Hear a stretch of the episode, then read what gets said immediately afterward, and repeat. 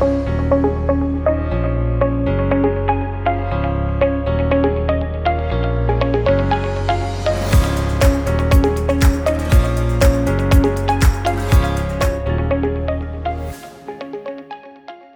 mis amigos, este es el podcast Piedra Angular producido por Global Grace Ministries. Mi nombre es Francis Hueso, soy la presentadora del podcast. Hoy quiero compartir con ustedes lo que el Señor ha estado discutiendo conmigo esta semana. He llamado este episodio Lo que hace feliz a Dios. Antes de comenzar a compartir el tema, debo confesarles por qué creo que Dios me ha estado hablando de lo que lo hace feliz. Por cierto, lo que lo hace feliz es bendecir a su pueblo. La Biblia contiene muchos versículos sobre cómo Dios se deleita en bendecir a sus hijos, pero el que quiero compartir con ustedes es Salmo 35, 27, que dice, Ensaltado sea el Señor, que se deleita en el bienestar de sus siervos. Sé que algunas personas dudan de las intenciones de Dios de bendecirlos, especialmente si están pasando por una temporada difícil. A otras personas les cuesta ver a Dios como un Padre bueno y generoso, porque desafortunadamente o no tuvieron un Padre o su Padre no fue misericordioso. Tuve y tengo la bendición de tener un Padre maravilloso, y no tengo ningún problema en ver a Dios como un Dios bueno. Pero últimamente el Señor me hizo revisar mi corazón respecto a lo difícil que a veces se lo pongo para que Él me bendiga. Debo explicar que no estoy discutiendo la provisión de Dios para mis necesidades hoy. No tengo ningún problema en creer que Dios suplirá mis necesidades, y siempre lo ha hecho.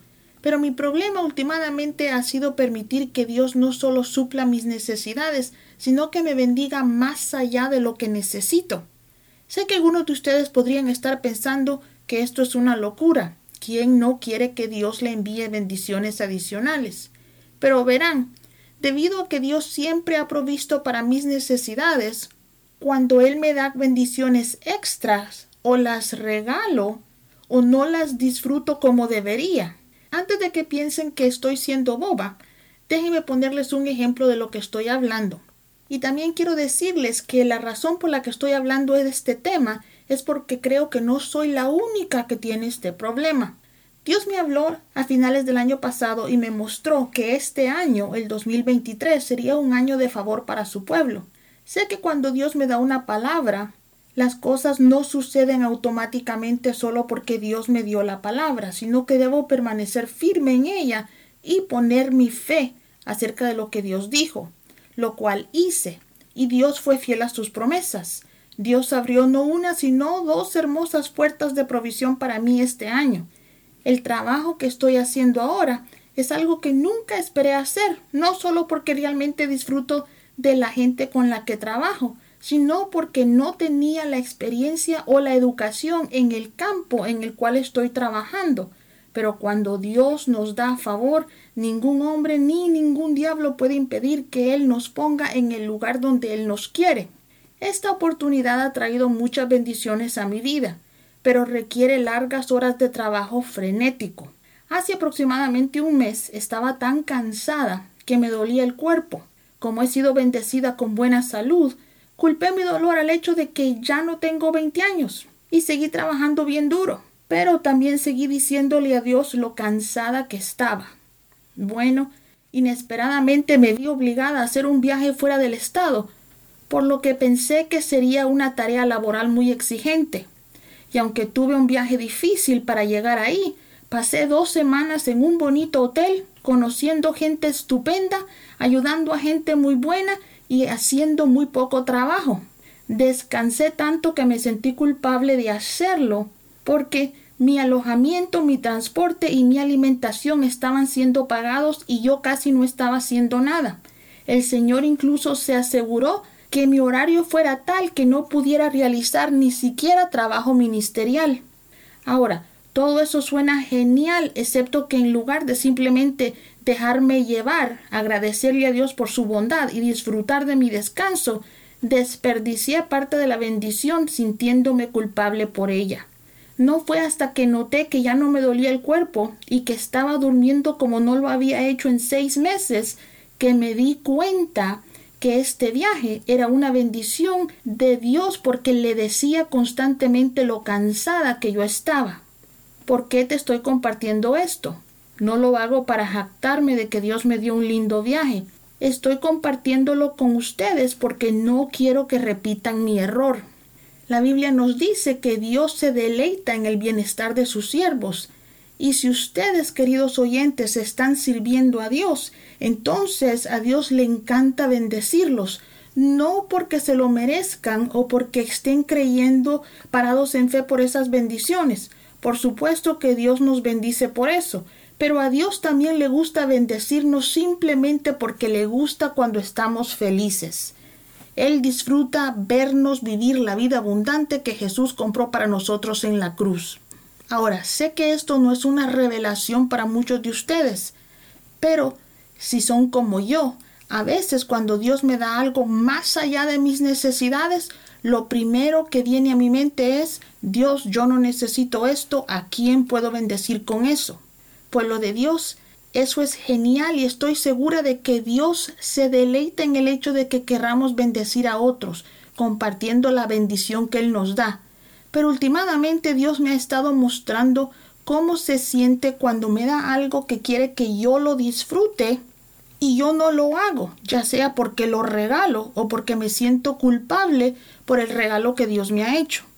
Por favor comprendan que no estoy tratando de ser humilde, estoy confesando que a veces no he permitido que Dios, mi buen Padre, disfrute mirándome, divertirme con lo que Él me da.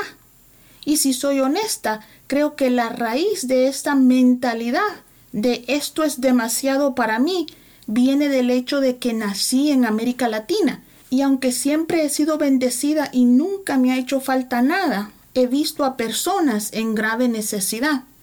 Mis padres siempre nos enseñaron a mis hermanos y a mí a ayudar a los necesitados, lo que Dios espera de nosotros. Pero últimamente Dios también me ha mostrado que mis padres, especialmente mi madre, fueron un mal ejemplo para nosotros en cuanto a cómo recibir bendiciones. Ahora, no se equivoquen, no estoy deshonrando a mi madre. Mi madre es la persona más generosa que conozco, pero ella tiene dificultades recibiendo regalos le enseñaron a ver a un regalo no solo como una bendición generosa y desinteresada de las personas que la aman, sino que le enseñaron a ver a los regalos como una obligación. Cuando alguien le da un regalo a mi madre, ella inmediatamente se siente obligada a corresponder ese regalo hasta el punto de que le resulta difícil recibir de otras personas e incluso a veces regala lo que a ella le regalan. Ahora, espero que no vean esto como una deshonra de mi madre. Lo que quiero, lo que quiero es compartir con ustedes esto, porque yo creo que aunque a pesar de que mi mamá no me enseñó a ver a los regalos de esa manera, creo que yo heredé parte de esa mentalidad, no sobre los regalos que me dan las personas, sino los regalos que me da mi Dios. Déjeme darles otro ejemplo de lo que estoy hablando. Hace algunos años me despidieron, no por nada malo que yo hiciera, sino porque sinceramente ya había terminado mi temporada en donde estaba trabajando. Había hecho todo lo que Dios quería que hiciera y había aprendido todo lo que necesitaba aprender de ese lugar.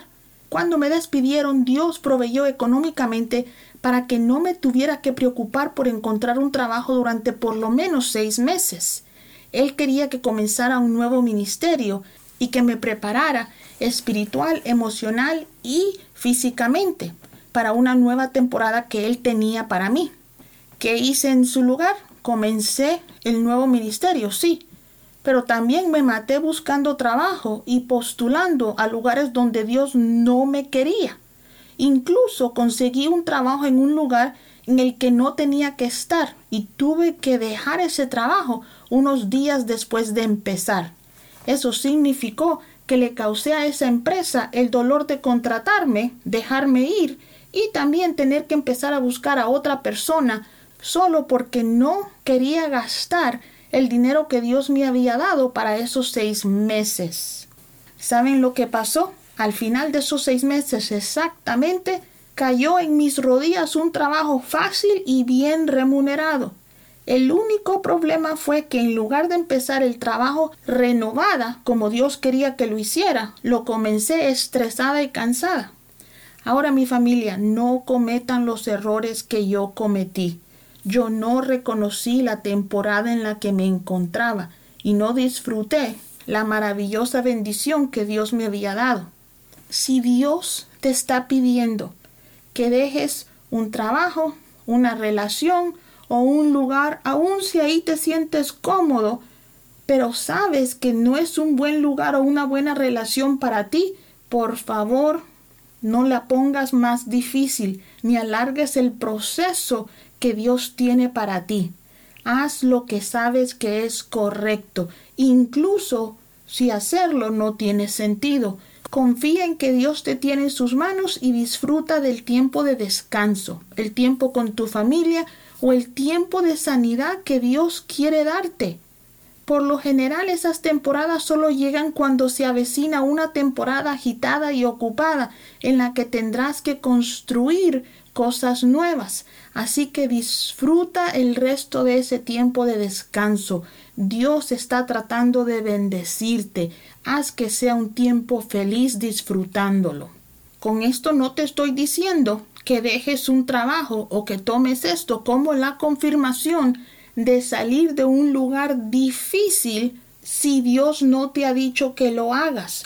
Todos estamos en diferentes temporadas. El error que yo cometí y que no quiero que cometan es esperar que Dios los bendiga solamente con sus necesidades. Yo no creo que un día decidí que solo iba a creer por mis necesidades y no por mis deseos, pero así he estado por mucho tiempo. Tal vez decidí eso durante una temporada en la que Dios solo proveyó para mis necesidades y pensé que ese era el plan de Dios para mi vida, pero eso no es lo que la Biblia nos dice, mis amigos.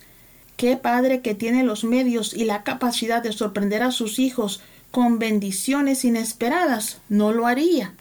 Si las personas lo hacen por sus hijos, ¿por qué Dios, el único bueno entre nosotros, no lo iba a hacer por nosotros? Filipenses 4, 12 y 13 nos dice, sé estar humillado y sé tener abundancia en todas partes y en todas las cosas estoy enseñado. Sé estar saciado y sé tener hambre. He tenido abundancia y he padecido necesidad. Todo lo puedo en Cristo que me fortalece. Aquí el apóstol Pablo nos dice que tuvo temporadas de carencia que eran significativas, pero también nos dice que tuvo temporadas de abundancia.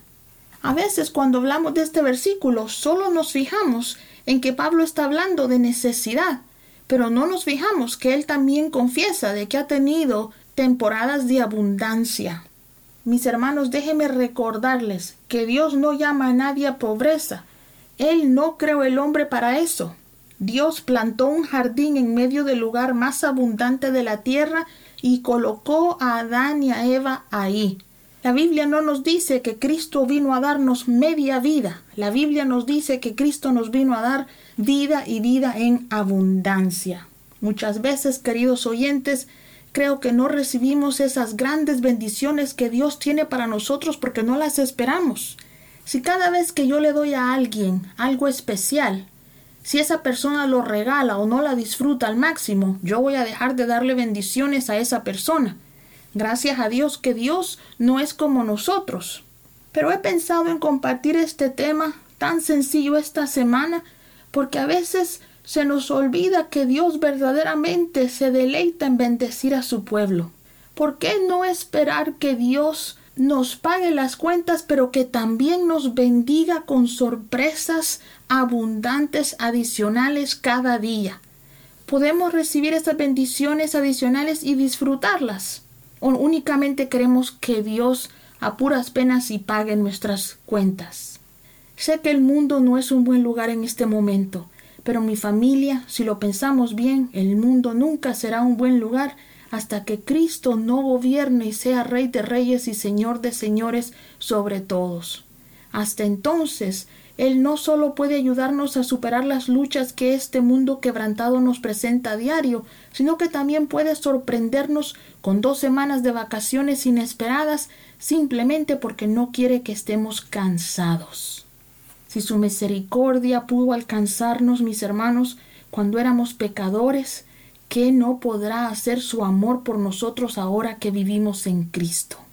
Vivamos esperando no solo malas noticias, mi querida familia, vivamos esperando que Dios se va a deleitar en bendecirnos y que lo hará pronto.